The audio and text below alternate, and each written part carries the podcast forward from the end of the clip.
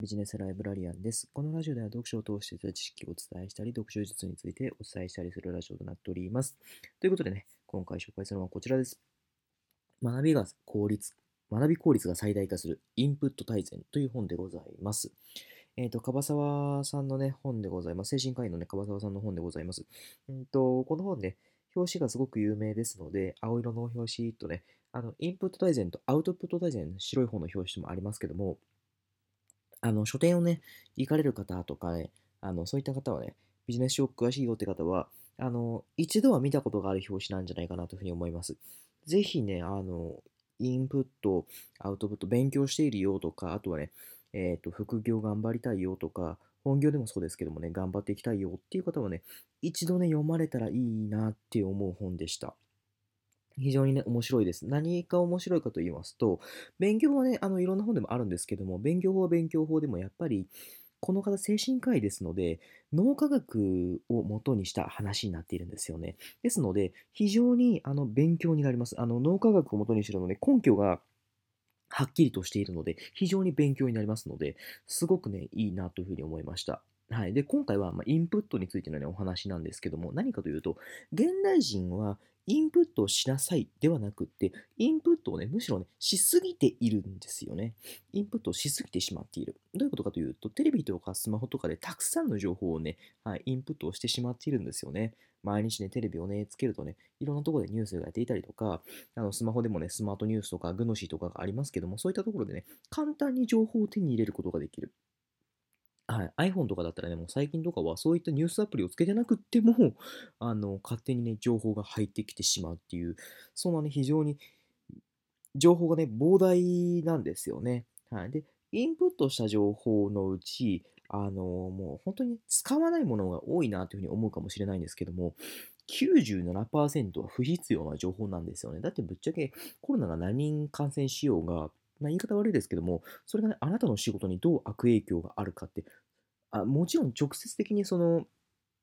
なんていうんですか、あの、テレワークになるとか、そういったものあるかもしれないですけど、一日一日、毎日のその人数によって、それがね、大きく変わるかっていうと、そうでもないですよね。はい、ワクチンができたよってありますけども、それによって大きく仕事が変わるって、そんなにないんじゃないんですかね。例えば、その製薬会社の方がとか、いやあの医療関係の方はね、別ですけども、一般企業にね、勤めていて、大きくね、仕事がね、影響あるよって方はね、そんなに多くないんじゃないかなというふうに思います。つまり97%の情報は不必要な情報なんですよね。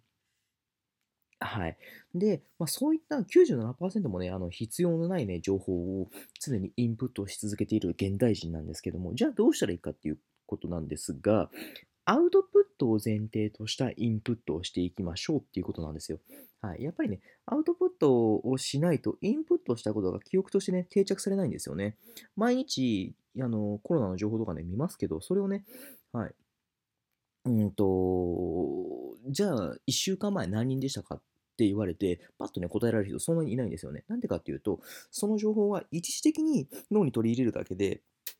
それが、うんと、今後のね、あなたの人生にどう影響があるかで、そんなに、大きく変わらないんですよね。だから、あの、そんなに関わりがない、そんなに別に自分が必要としないっていう情報は、やっぱりね、あの必要なくなってしまうんですよ。脳がね、消えていってしまうんですよね。やっぱり脳っていうのは、うん、と忘れることを前提として、うんと、取り入れるようにね、作られています。やっぱりね、あのー、そうじゃないと、忘れることを前提としてじゃないと、いつまでたってもね、あの忘れたい情報もね、忘れられなくなってしまいますので、なので忘れることを前提として作られているんですが、はい。なので、えっ、ー、と、やっぱり必要な情報は自分がえーと、取り入れる前に使うんだっていうつもりで取り入れていかなくてはなりません。はい。ですので、であのインプットをする際にはアウトプットを、ね、することを前提として取り入れていってほしいなというふうに思うんですが、インプットで、ね、大事なのは、まあ、ここまで、ね、聞かれてわかるかと思うんですけども、えーと、量より質を重視していきましょう。量より質です。やっぱり意味のない情報をたくさん集めても意味がないですので、必要な情報のみをね、忘れないように記憶させていくってことが大事です。どんな方法でもね、あの、インプットの方法はありますけども、あの、そのニュースを見るってこともそうですし、あとは、うんと、ビジネスマンとかだったら、えっ、ー、と、なんだ、ニュースピックスとかのね、ちょっとね、あの一段階上のね、会員制のね、ニュースを読んでみると、それもね、一つ手だと思います。他にも、読書をするっていうのもね、大事ですよね。はい。で、そんな感じで、えっ、と、やっぱり人が持っていないような情報を手に入れていく必要もありますね。はい。で、アウトプットはどんな風でもいいですので、あの、大丈夫です。読書をするって言って、じゃあ例えばそれが全部が全部自分が使える情報なら使えてけよって話じゃなくって、まあ、それもね大事なんですけども、例えば雑談力の話を聞いて、本を見て、うんと雑談をね実際に活かしていくよと、それも大事です。し、他にも別にそれを、うんと実際に仕事を活かすだけじゃなくて、誰かにね話をしてみるっていうのも一つね大事です。あの別に人じゃなくても物とか動物とかに話すだけでも、アウトプットとしてね、自分のものになりますので、そういうのもね、あの、一つ覚えておくといいですね。あとは、ブログに書いたりとか、SNS に書いたりとか、メモしたりとかね、そんな感じで、あの、何かにかんかにアウトプットするってことが大事です。もう、とにかくね、自分の言葉として、自分の文字として発していくってことが非常にね、